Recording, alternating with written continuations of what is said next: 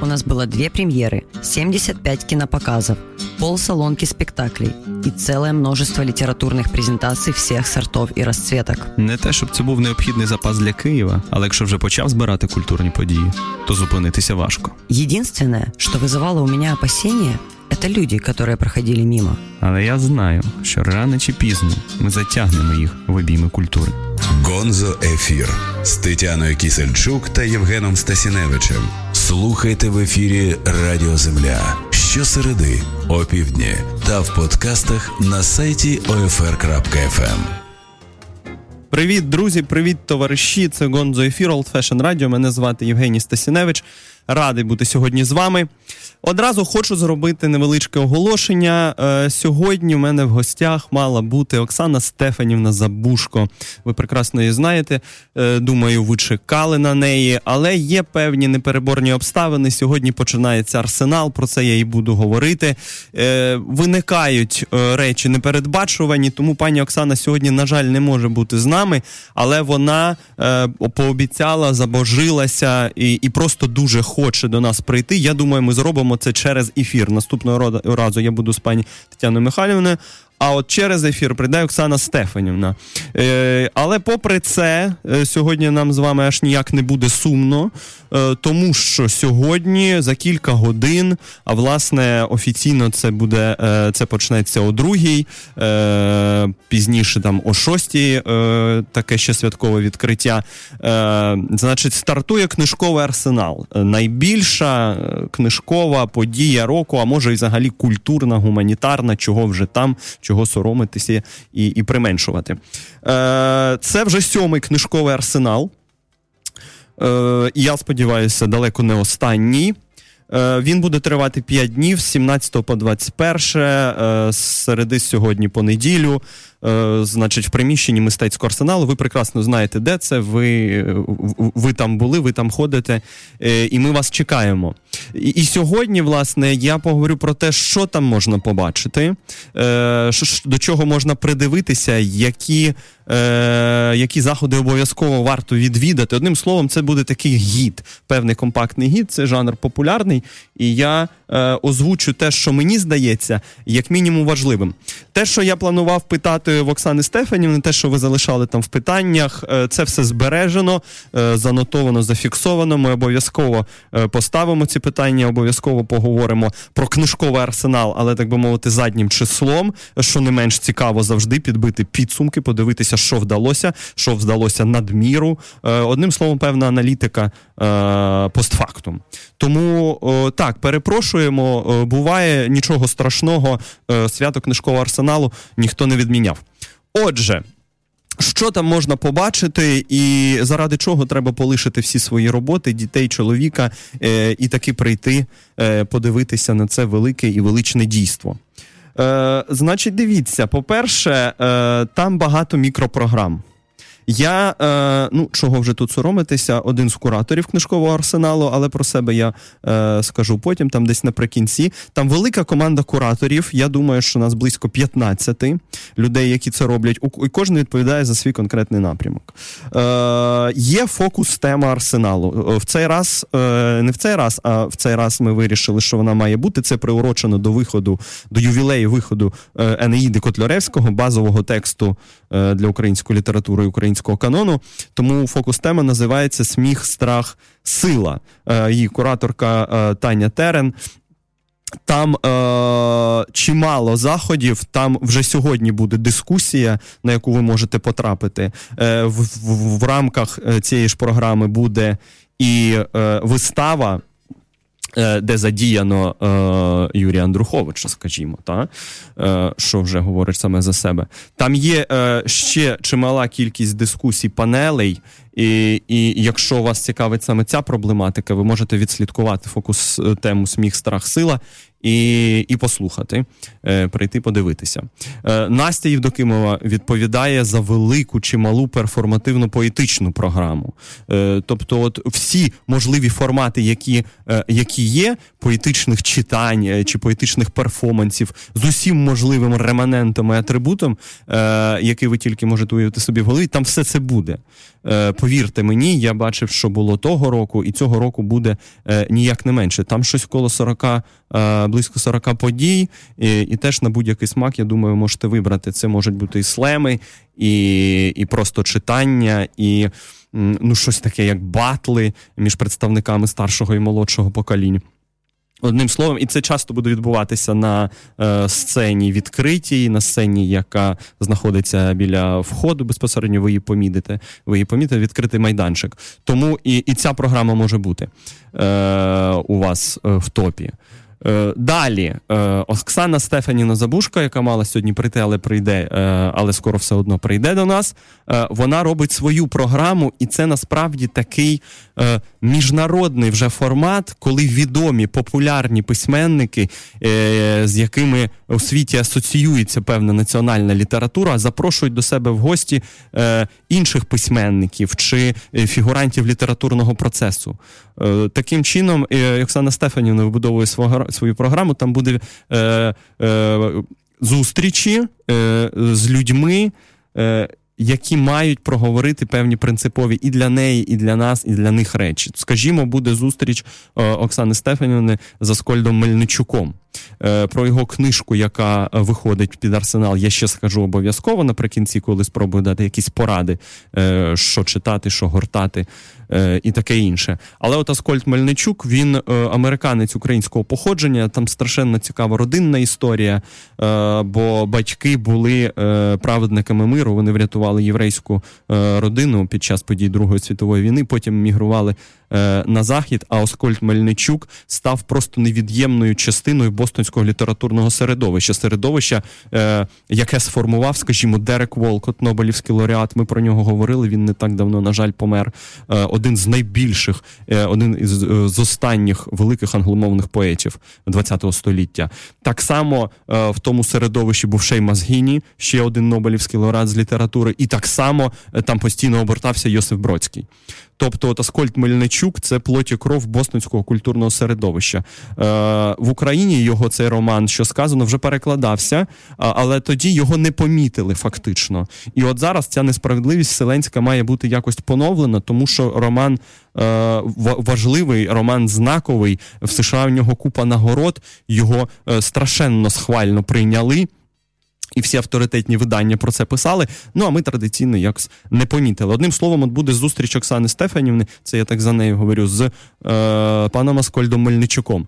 Так само буде е, в рамках цієї програми її зустріч із е, Ольгою Токарчук. А Ольга Токарчук це е, зірка першої величини в польській сучасній літературі. От є Яцек Денель, е, є Богдан Стасюк, е, є, скажімо, Стефан Хвін, е, але є Ольга Токарчук, яка теж всі мислимі немислимі нагороди позбирала, е, яка Е, написала чималу кількість романів, і у нас чимала кількість перекладів.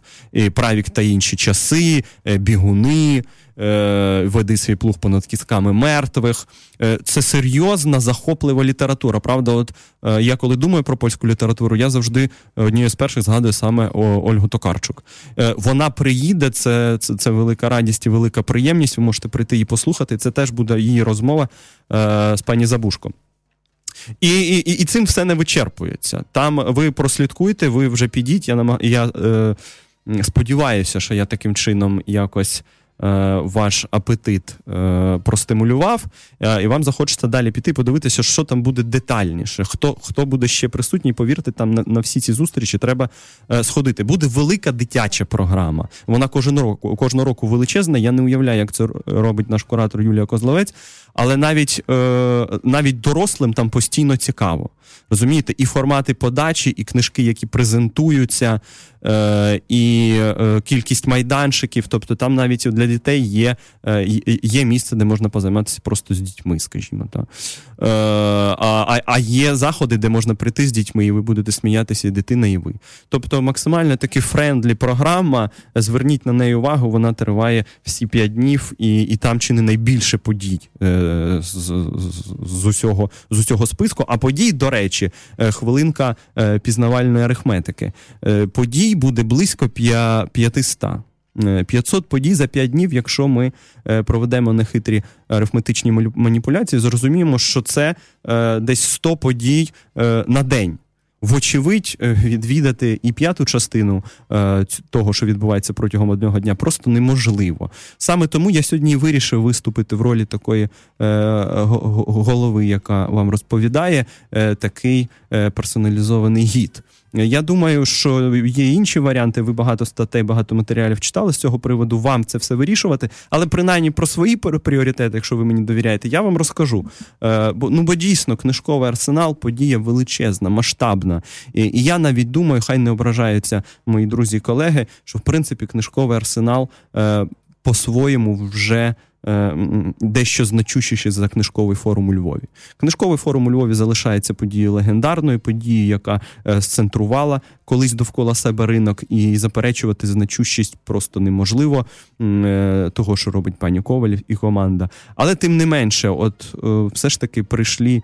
Прийшли молоді нахабні, і от книжковий арсенал з року в рік показує, по-моєму, ну, якесь неймовірне якісне зростання. Не тому, що я його частина. Я його частина ось тільки оскільки. Знаєте, я роблю свою маленьку програму і, і правда, і захоплююся просто дещо з боку людьми, які беруть на себе значно більше. От е, і тому цей гід, ну ну це вмотивовано. Одним словом, е, є ще дитяча програма, я про неї сказав. Е, Є, е, значить, ну правда, є е, програма, якою займаюся я. Це лекторій. Я там не читаю жодної лекції, по-моєму, це чесно. Е, Мене можна послухати на інших майданчиках. А а де ви ще послухаєте в Києві, скажімо, е, нашу е, прекрасну поетку Катю Калитко, яка буде говорити про балканську літературу так, про Міленка Єрговича е, і не тільки. Вона спробує вибудувати отой свій і персональний, а чи а чи навіть певний об'єктивний е, канон е, балканської літератури страшенно строкатої, різноманітної. Е, яка е, е, яка зараз там існує, яка приходить до нас в перекладах. От де ви її почуєте? Ніде не почуєте. Бо Катя або в Вінниці знаходиться, або взагалі мешкає в Сараєво. Так само, де ви почуєте Юрка Прохацька його лекцію про Галицьку літературу. От часто лунають думки, що існує щось таке, як Галицька література. І тут буде розмова, власне, про. Про серйозність цього твердження, чи є в нас підстави говорити, що, скажімо, Бруно Шульц, Йозеф Ро. Народ, е, Мазох е, або Стрийковський. І і такі інші Шмуель Агнон, вони належать певній наднаціональній єдності. Чи є в нас підстави говорити про існування якоїсь такої наднаціональної літератури, умовно кажучи, Галицької? Е, по-моєму, це страшенно цікаво. І і Юрко, блискучий перекладач, який нам подарував кавку, рота, він приїде і, і спеціально для нас про це поговорить. Е, хто буде ще е, в цьому лекторії, яким мені пощастило займатися? Е, буде Ярина Цимбал, відома наша дослідниця, яка займається літературою 20-30-х років, впорядковує ці чудові антології, наші 20-ті. Вона буде буде говорити про зв'язок літератури і революції, як література приймає виклики революційної доби. Теж, по-моєму, страшенно ну, актуально. Буде буде Марія Галіна, і оця розмова ніяк не менш важлива. Е, спробуємо поговорити про те, про що взагалі говорити дуже складно, про поезію як таку. Е, мова поезії і мова про поезію. Взагалі, з якими критеріями до поезії можна підходити? Це це для мене до сих пір прокляте питання. Скільки не читай, скільки не пиши. Кожен раз ти сідаючи е, писати якісь матеріали про поезію, чи починаючи думати про поезію, е, ти зіштовхуєшся з цією проблемою. Ну ну яка система координат має лежати під цими судженнями, бути е, вшита туди? Так як ми можемо судити про поезію, якої так багато сьогодні, якої яка настільки різна? Е, тому буде і Марія Галяна з цією лекцією. Буде блискучий Максим Стріха. Ну, хто не знає Максима Стріху. Ми е, ми, ми вже знаємо його доньку Ярославу Стріху, е, також чудову перекладачку. Е, в її перекладі буде книжка родини Озів на арсеналі представлена. Амос Оз це чи не найбільший ізраїльський письменник. Це буде така книжка есеїстики, називається Євреї слова. І я вже так дещо наперед вам її можу цілком рекомендувати, бо це серйозна. Е, але від того не менш захоплива е, розповідь про, про, про спроби намацати е, свою ідентичність. От так, от Максим Стріха розкаже про західний канон літературний в українських перекладах. Він сам 20 років перекладав, значить, Данте. Божественну комедію. Уявляєте собі цю роботу. Та? Е, він таки переклав, отримав премію Рильського за цей переклад. А тепер він перекладає кантерберійські оповідки Чосера. У нас до сих пір не було Чосера. От е, про це ж мало хто думає. Чи чи, чи все, що потрібно, е, у нас є в нашій літературі в цьому перекладному корпусі? Не все. Чосер один з базових текстів е, е, європейської літератури. Всього тисячоліття, так, отого умовного. Е, його не було. Е, тепер Максим Стріха цим займається. І він поговорить про проблеми і здобутки оцього е, перекладного корпусу. Я б я сам піду і і вас закликаю. Одним словом, є ще й такий лекторій. Ми ж бачимо, що лекції формат популярний, всі хочуть ходити, просвіщатися, хочуть красиво і корисно проводити час. От, по-моєму, це буде непогана можливість. Як воно вийде, потім мені розкажете.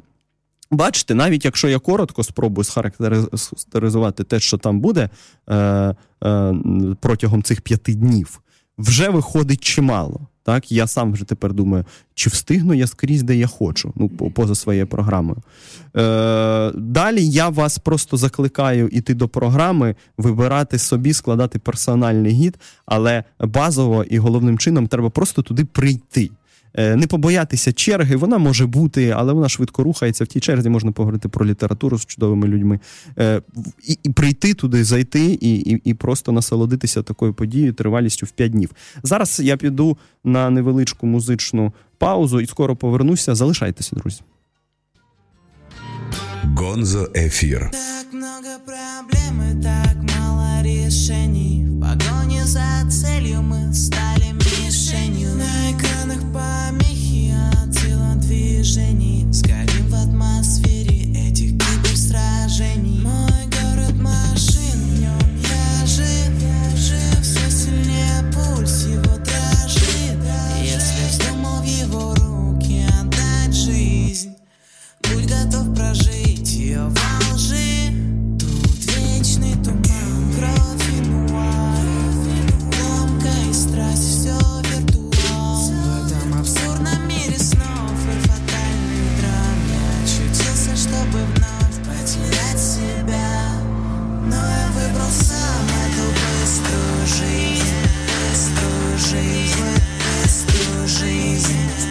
Осуждать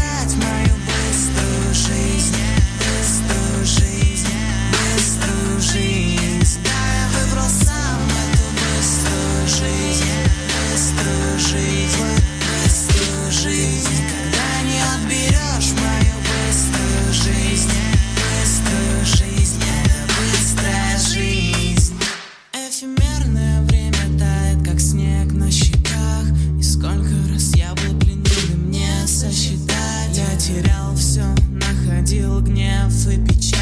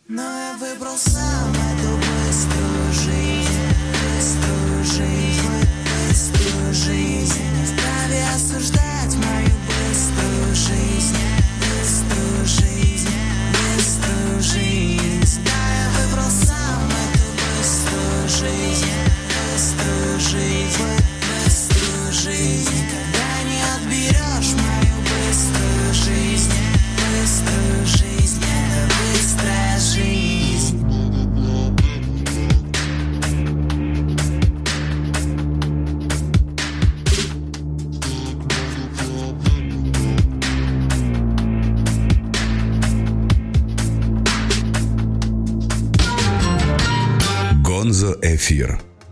Привіт, друзі! Гонзо ефір повертається. Old Fashion Radio. Мене звати Євгеній Стасянович. Мої жінки сьогодні мене полишили. Тетяна Михайлівна е, і не мала приходити, мала прийти Оксана Стефанівна Забушко, але в неї направду виникли певні обставини. Ну, нездоланні е, Божий арсенал і все таке інше. Ми це все прекрасно розуміємо. Вона обов'язково прийде. Я нагадую, ми не засмучуємось, ми продовжуємо чекати. Скоро це з нами обов'язково трапиться. А я говорю про книжковий арсенал. Е, звісно, е, найбільша подія цього тижня, е, і про що ж нам ще говорити, як не про нього. Е, треба якось зорієнтуватися, треба розставити ем, певні, е, знаєте, прапорці сигнальні, щоб не загубитися, не потонути в тому морі. Ну, правда, 500 подій, 150 видавництв, 70 закордонних гостей. От, до речі, про них. Є ще велика міжнародна програма, якою займається чудова Поліна Городиська. Е, і е, саме е, в рамках цієї міжнародної програми до нас приїде. Хто приїде? Дивіться хто. По-перше, Джонатан Коу, людина, е, яка. Великою мірою асоціюються з сучасною, е, з найкращими взірцями сучасної британської літератури. От ми всі говоримо про Джуляна Барнса, про Салмана Ружді, про Кодзіо Шігоро, про Зейді Сміт, але е, ну всі, хто читає е, цю літературу, англомовну британську літературу, всі розуміють, що є Джонатан Коу, іронічний, грайливий і все таке інше. Е, фігура також першої величини. Він приїздить. У нього буде е, у нього там буде таке публічне інтерв'ю, на яке ви можете також втрапити. Це раз буде Мартін Полак. Вже його книжки приходили в перекладах, німецькомовний автор. Е, який також багато думає про ці наші терени, про Галичину, скажімо, про те, що, тут трапилося. Е, в 20 столітті думає про складні ідентичності, про комплекс вини, е, про потребу просити пробачення. Одним словом, може, це в моєму бідному переказі звучить якось не так. Але це це, це, це важлива література і і хороший літератор за великим рахунком. Страшенно відомий так само. І от Мартін Полак також приїжджає. Приїжджає Ольга Токарчук. Ми про неї сказали в зв'язку з програмою е, Оксани Забушко, її зустрічі публічних інтерв'ю з її гостями.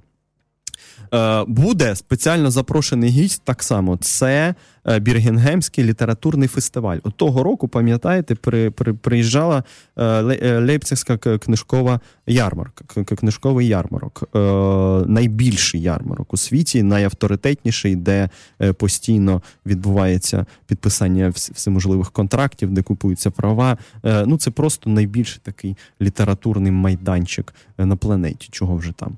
А цього разу приїжджає ніяк не менш цікаві гравці. Це саме от представники Бір. Бірмінгему, е, в рамках якого Джонатан Коу, до речі, приїжджає.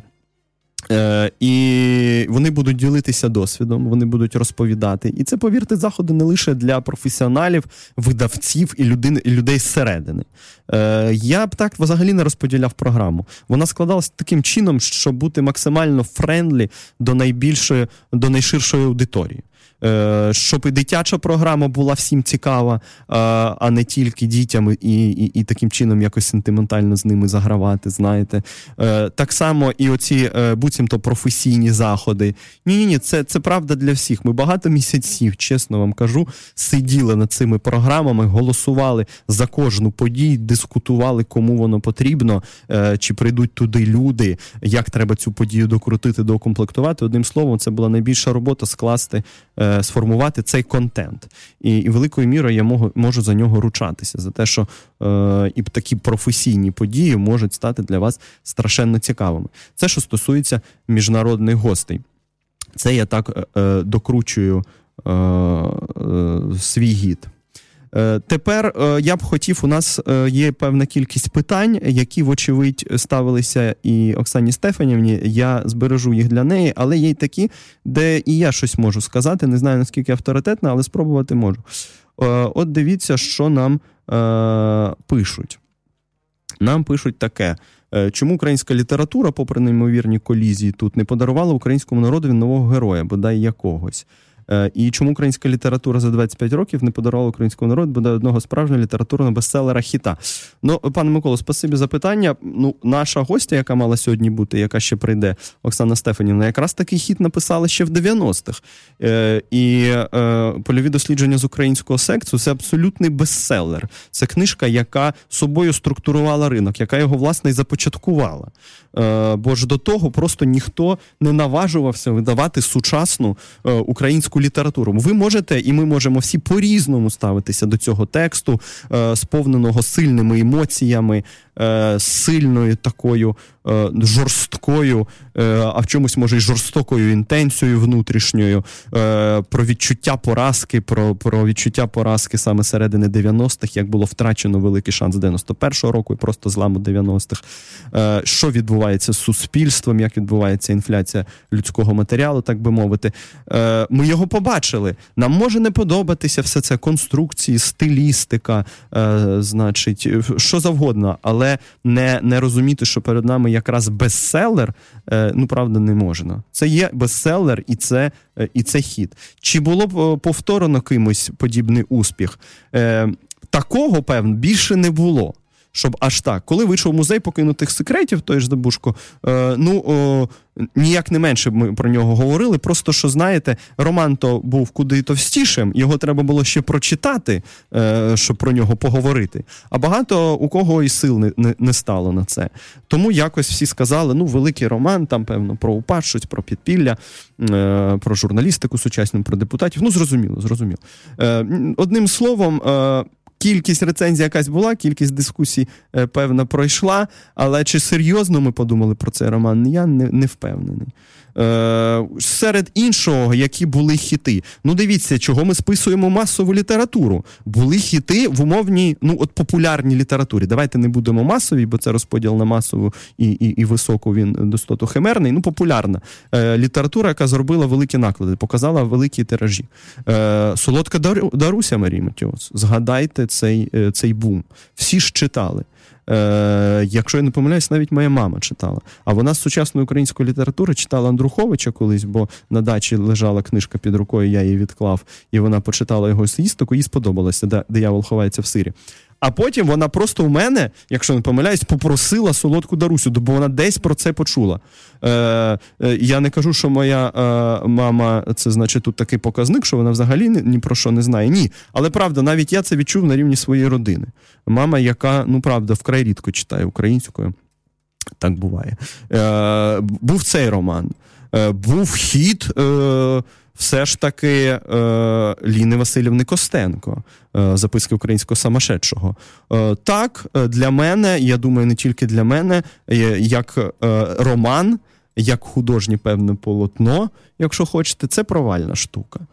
Куди чесніше, правда, було б написати це від себе. Не треба було вигадувати цю маску цього програміста 30-літнього. Це і просто незручна поза для літньої жінки, по-моєму. І, і як літературна, і певна стилістична фігура, це це виглядає дивно. Особливо, якщо ти добряче не знаєш цього всього зсередини, е, особливо цього покоління людей. Е, Краще мемуари, але вийшов роман, такий публіцистичний, афористичний, насичений фірмовими якимись штучками Ліни Васильівни. І е, якщо я не помиляюсь, сьогодні наклад там е, десь вже дорівнює е, 200 тисячам екземплярів. Це це хіба не бестселер? Я взагалі думаю, що великий бестселер починається від 100 тисяч в наших умовах, тим паче. Навіть з 50 можна говорити вже про серйозний бестселер. От 100 тисяч і солодка Доруся зробила, і і записка українського самошедшого, і, звісно, залишеність шкляра. От ще один е, роман. Е, буцімто історичний. Шкляр дійсно сидів в архівах.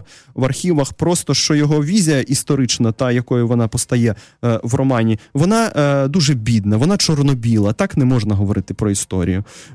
Там є виключно хороші ми і, і всі інші дуже погані. Е, Я розумію, звідки це береться. Я розумію, що хочеться е, звести порахунок хоча б на рівні текстів, текстуальних практик. Хочеться е, здобути якісь перемоги заднім числом, хоча б так. Не просто висвітлити забуті сторінки історії, а й показати, що ні, дивіться, дивіться, як воно було. Ну, Ми говорили не так давно про фільм Криваві жнива. І от там це було. Гіркі жнива, перепрошую. Е, криваві землі то Тімоті Снайдера. Е, і ми теж бачили, як оцей, е, як намагаються вплести в це в цей дискурс певну героїчність, тему героїчність. І це правильно, це терапевтично. Просто що хорошому роману це завжди шкодить така чорно-біла гамма. Е, так от е, у шкляра така чорно-біла гама була присутня, але роман так само страшенно популярний. До сих пір він видається, до сих пір його читають. Я до сих пір бачу людей в метро, які їдуть і не можуть від нього відірватися. Е, хід, бестселер, без сумніву. Інше питання про якість, але ж ну бестселер це не завжди про якість, це про е, ту аудиторію, які, яку він зміг вчепити і тримати. Е, Розумієте, О, от про що мова. А питання про героя, чому нема е, нового героя? Ну воно дотично. Знаєте, ну бувають негероїчні часи. 90-ті нульові були негероїчними часами. Е, От е, в польових дослідженнях була спроба сконструювати цю е, нову героїню. Це ж не герой, це героїня. Так, злу, ображену, так, е, так, е, таку, яка якій є що сказати принципово, навіть закинути, е, звинуватити когось в чомусь без сумніву. Е, Але в цьому проявлялася її вітальність. Ну чого вже там? Е, це це, це героїня вітальна. Вона шукає все ж таки виходу в ситуації якоїсь е, тотальної зовнішньої внутрішньої облоги. Е, була спроба намацати щось подібне Андруховича. Всі його ці і Стас Перфецький, і оці його герої, які з роману в роман там повторювалися, і Карл Йозеф Цумбрунен в 12 обручах. Е, це якраз спроба викшталтувати такого інтелігентного, е, інтелектуально інтелігентного героя, який би відповідав часу. Просто що Андрухович, як все ж таки великий художник. Е, про його там теж були якісь коментарі щодо його політичних заяв. Ну, знаєте, письменник, е, письменники не пророки, це ем, і не завжди найкращі найкращі аналітики того, що відбувається, чи взагалі того, що має відбутися. Ми просто література центрична нація, і ми вважаємо, що письменники вони е, просто месії, люди, які знають все наперед, е, до них все приходить прямим каналом, і вони нам просто це транслюють. Е, ні. Тому полишмо десь в стороні ці тези Юрія Ігоровича. Про них вже багато говорилося. Це просто не цікаво повторювати. Але згадаємо його роман. Оці герої він все ж таки я кажу, великий художник, е, який тонко відчуває, і він зрозумів, що е, в перверзії в романі кінця 90-х ще можна зробити фінал відкритим, коли просто на підвіконні залишається взуття, і ми не знаємо, що сталося далі з цим героєм. У нього є ще шанс. Може було самогубство, може він вистрибнув в канал венеціанський. Е, щось там має бути, продовження намічається. Але в 2003 році, коли вийшов, е, вийшли 12 обручів, обручів. Е, ми вже побачили, що Карл Йозеф Цумбруно не може вижити, і наприкінці його мають вбити якось недоладно, химерно. Але оцей європеєць, який відчув Україну своєю рідною і постійно сюди приїздить, щоб зрозуміти, що ж воно насправді таке, е, він має за це постраждати на початку нульових, бо це часи пізнього кучми. Ми вже ми добре пам'ятаємо ці часи, хоча може вони і затираються якимсь чином. І Андрухович отак зробив з цим героєм, і тепер на довгі 14 років замовчав. Вочевидь він не бачить якогось іншого варіанту, чи не бачив. Зараз ширяться чутки про те, що е, роман пишеться чи вже дописується Юрієм Ігоровичем. Ми сподіваємося, хочеться це почитати. Може він там запропонує щось інше. А далі у нас були не аж такі плідні нульові. Е, в різній в різній мірі е, насичені спробами віднайти цього героя. І от зараз, по-моєму, все ж таки ми бачимо пожвавлення на ринку книговидавничому, бачимо пожвавлення на рівні кількості позицій хороших книжок, які з'являються цього року. Їх може бути навіть 5-7, скажімо, що вже е, перемога, знаєте. І і давайте дочекаємося кінця року, будемо підводити підсумку літературного року і подивимося, чи нам запропоновано якогось нового героя. Мені здається, е, е, такі спроби будуть. Я їх вже помічаю. Просто давайте вичекаємо певний час і, і, і зробимо великий такий річний зріз. Це буде доречно і правильно. Зараз ми підемо на невеличку музичну паузу і повернемось. Залишайтеся. Гонзо ефір.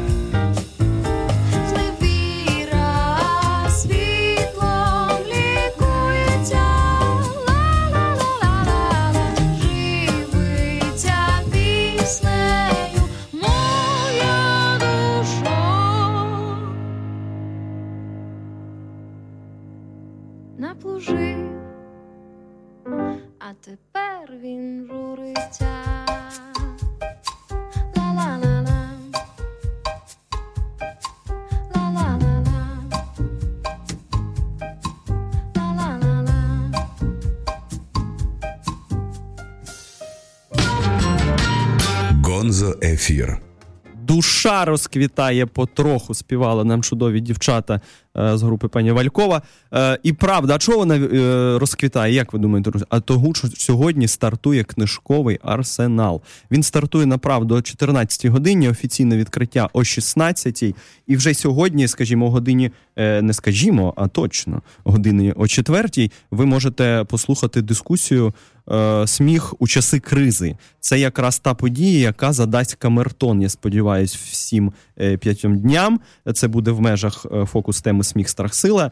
Е, Там буде приймати участь Ростислав Семків і Тарас Лютий е, і Юрій Макаров модеруватиме. Одним словом, це треба побачити. А вже о 19-й після е, офіційного відкриття де всі ми будемо красиві разом з вами. е, Буде е, прем'єра нового проекту Юрія Андруховича та агенції Артполи Безкінечна подорож або ж Енеїда.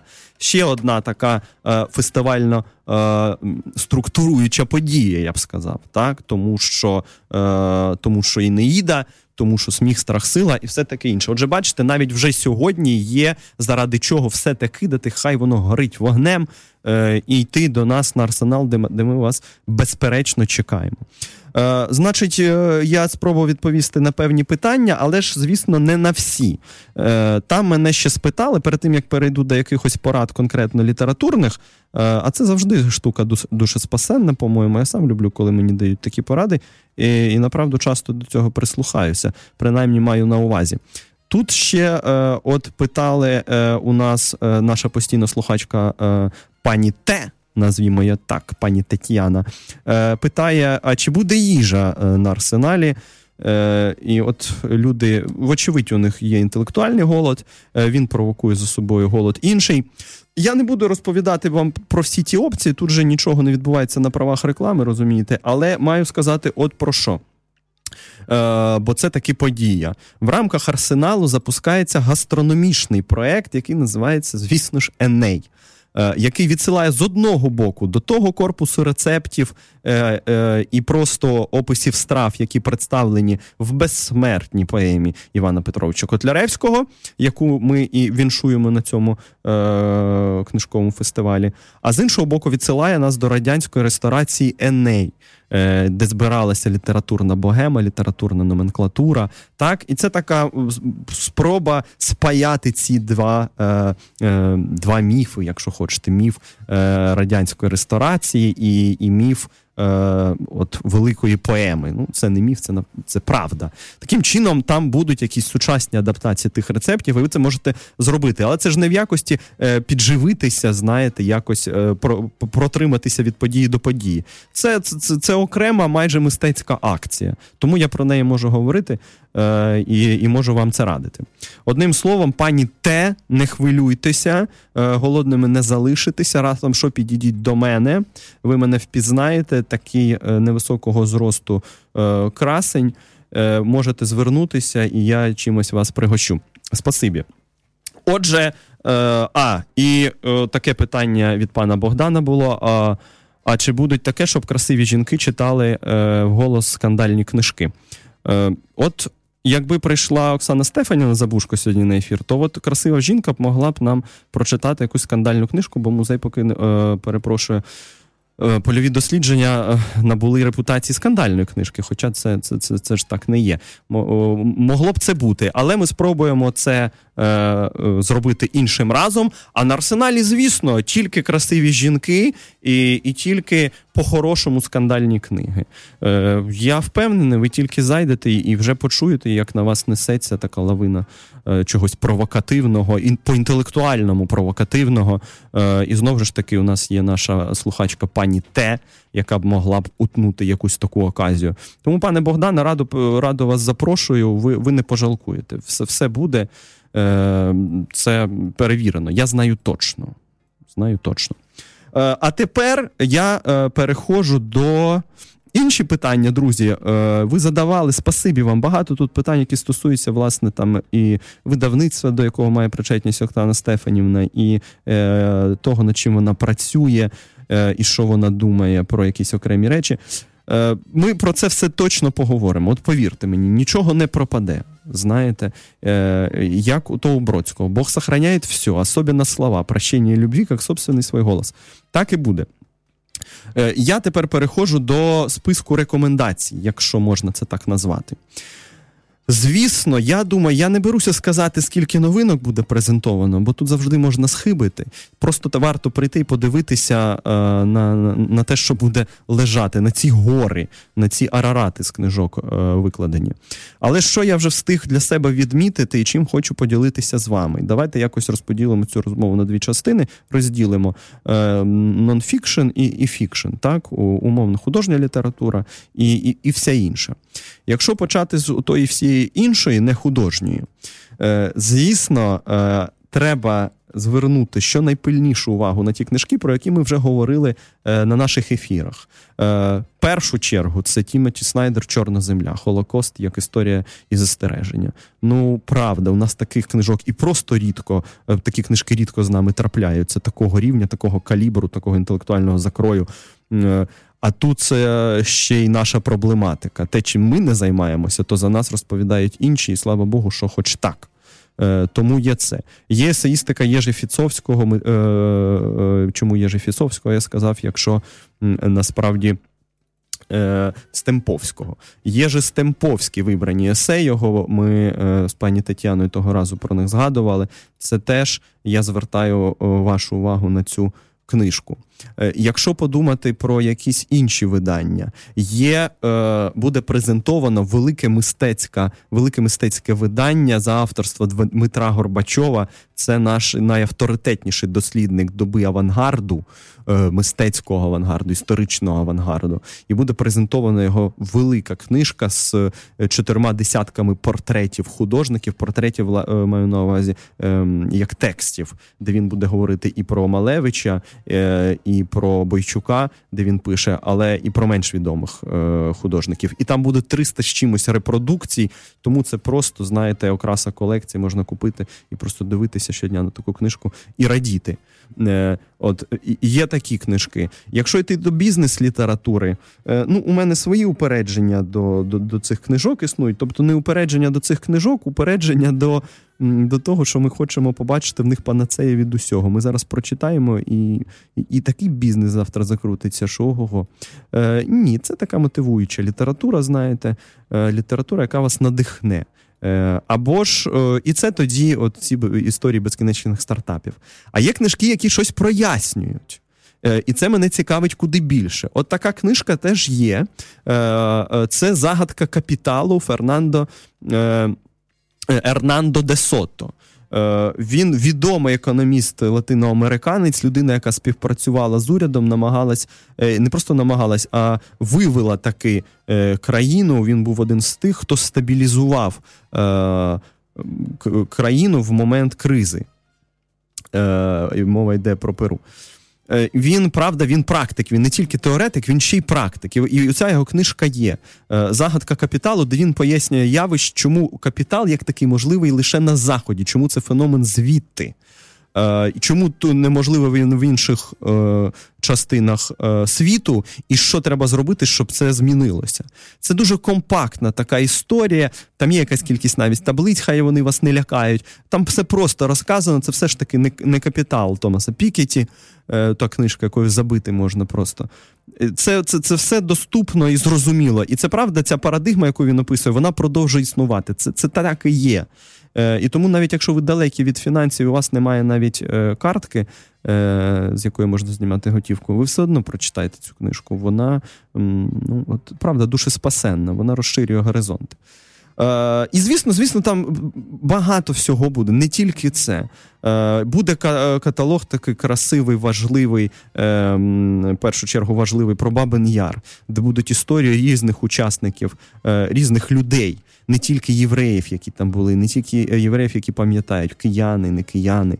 Е, От каталог Бабин Яр, по-моєму, це теж важливий, важлива така історія з точки зору нашої нашої спроби артикулювати цю історичну нашу пам'ять, історичні травми і просто не забувати. Е, Буде і таке, скажімо. Якщо переходити до художньої літератури, то, то звісно, я б е, тут міг довго з вами говорити. Я, я і так вже немало говорю сьогодні. З того мені велика приємність. Ніхто мене не перебиває. Пані Тетяно, привіт. Е, Мені здається, що з української прози цей, е, якщо думати про українську прозу, то цей арсенал пройде під знаком як мінімум двох книжок. Має пройти в свідомості читача. Перша це Земля загублених Каті Калитко. Е, От я казав, що вона буде читати лекцію в лекторії, і, але в неї першочергово, певно, виходить саме книжка. Це друга книжка її малої прози. Е, Я б дискутував щодо визначення малої прози. Це просто книга прози. Е, Оповідання всі поєднані між собою. Це дев'ять оповідань, е, і, і це треба правда почитати. Якщо ви бачили її поезію, ви розумієте, про який рівень роботи з матеріалом взагалі йдеться. Е, Калитко наша. Е, Наше все поетичне, от правда, я не втомлююсь це повторювати. І тому, коли поети йдуть до прози, як свого часу зробив Андрухович, і Забушко, до речі, е, і багато інших людей, то одразу помітно, які люди приходять, як вони працюють зі словом, як вони працюють з фактурою літературною. І тут це є. Для мене це правда серйозна заявка на книжку року. Я не хочу забігати поперед батька в пекло, але я собі так це відзначив. О, уже є. Е, і друга книжка, якщо думати про українську літературу, це Танжер Івана Козленка. Ми знаємо Козленка як керівника е, центру Довженка, людина, яка прийшла з, з, з кінематографії. Але е, у нього є роман. Він у нього був ще в 2006 році. І він е, вийшов в журнальній версії, його мало хто помітив.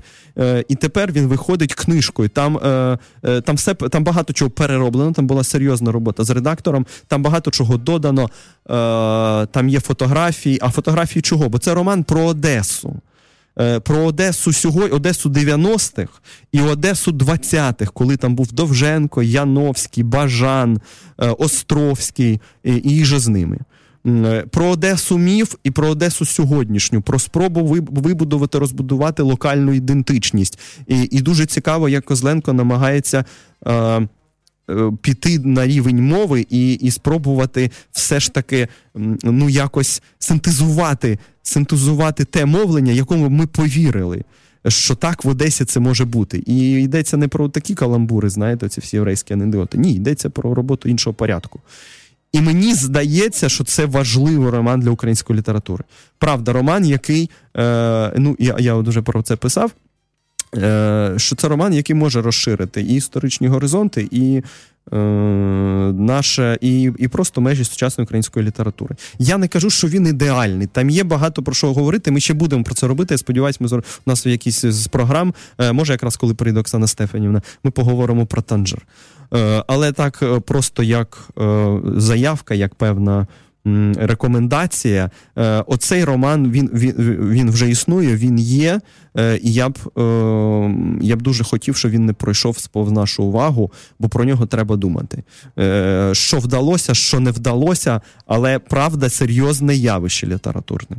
Оце українська література. Є, звісно, перекладна література. І тут чи не найбільше, що мене радує, друзі, от постійно, перманентно я радію з цього, що в українських перекладах, в хороших українських перекладах з'являється світова класика світової фантастики. Ті книжки, які направду мають мало спільного з цим жанром, який визначається умовно, там наукова фантастика чи, чи, чи ще якось. От фантастика, як такий наліпка, і штамп, і, і клеймо для багатьох.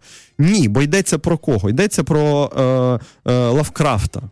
Е, Про другий том е, його збірки, збірки всього написаного. Йдеться про третю, четверту книжку Станіслава Лема з його п'ятикнижжя Лемового, яке заплановане. Е, і так само я маю на увазі Дюну Френка Герберта, яку екранізував Лінч свого часу. Пам'ятаєте цю історію про велетенських червів і Спайс на планеті Аракіс.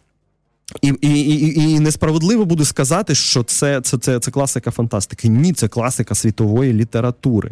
Давайте так про це і думати. І це все буде на арсеналі. Тобто, бачиш, навіть одномоментно з'являються ці книжки. І це по-своєму прекрасно, по-моєму.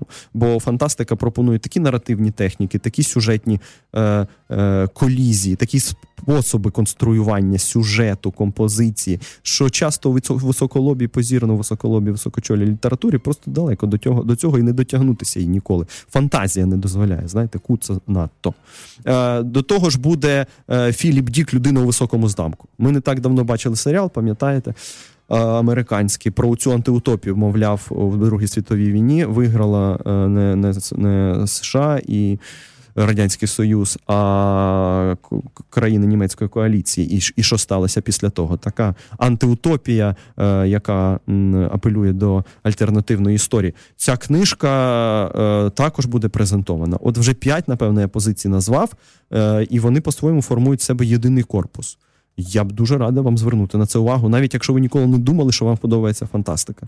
Треба просто взяти щось з цього і спробувати почитати і побачити, що ну не йдеться там про космос, тільки про планети, е, значить, про якихось дивних істот і все таке інше. Ні, йдеться про найважливіше, е, про людину, про людську природу, про те, чим ми детерміновані, е, заради чого це все взагалі. Е, Є такі книжки. Е, які інші, звісно, матінка Макрина е, Яцика Денеля. Я не так давно мав змогу з ним поговорити, і мені здається, це страшенно важливий роман. Е, роман про одну з найбільших мистифікацій доби романтизму. Про просту жінку, яка видала себе жертвою за віру, і, і пішла, і пішла, і зробила собі карколомну кар'єру. Е, от матінка Макрина це, це серйозний роман. Так? Е, Що ще я можу згадати наприкінець? Ми маємо вже фіналізувати, маємо закінчувати. Е, Є і для тих, хто любить хороші детективи, скажімо, такі розумні е, детективи, які дещо вистрибують свого формату, то виходить книжка Жоеля Дікера е, Правда про справу е, Гаррі Квеберта. Книжка, яка свого часу розірвала просто європейський ринок 5 років тому. Величезний роман на 600 сторінок, який по суті е, являє собою зухвалий такий новочасний новомодний детектив. Зверніть увагу і на це, чому би і ні.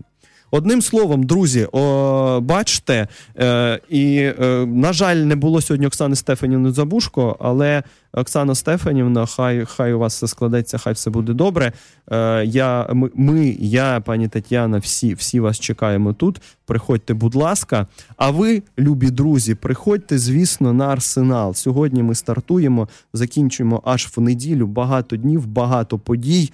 Е, Багато чого, що просто ну, ну злочинно пропустити. Не можна цього зробити. Потім не буде що дітям розказати. Як ви е, будете жити після того, як ви будете жити без селфіка на тлі 100-тисячного натовпу. Ну не одномоментно, але я думаю, що 100 тисяч людей, а може трохи більше, відвідає цього року книжковий арсенал.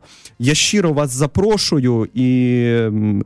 Е, Сподіваюся, що ми там зустрінемося про, про все, про що не поговорили, обов'язково поговоримо. А за тиждень в цій студії я і пані Тетяна Кисельчук знову будемо підводити культурні підсумки тижня, розповідати вам про все найголовніше. Спасибі, що нас слухали. На все добре. Весни арсеналу. Нам папа. Гонзо Ефір. Yeah.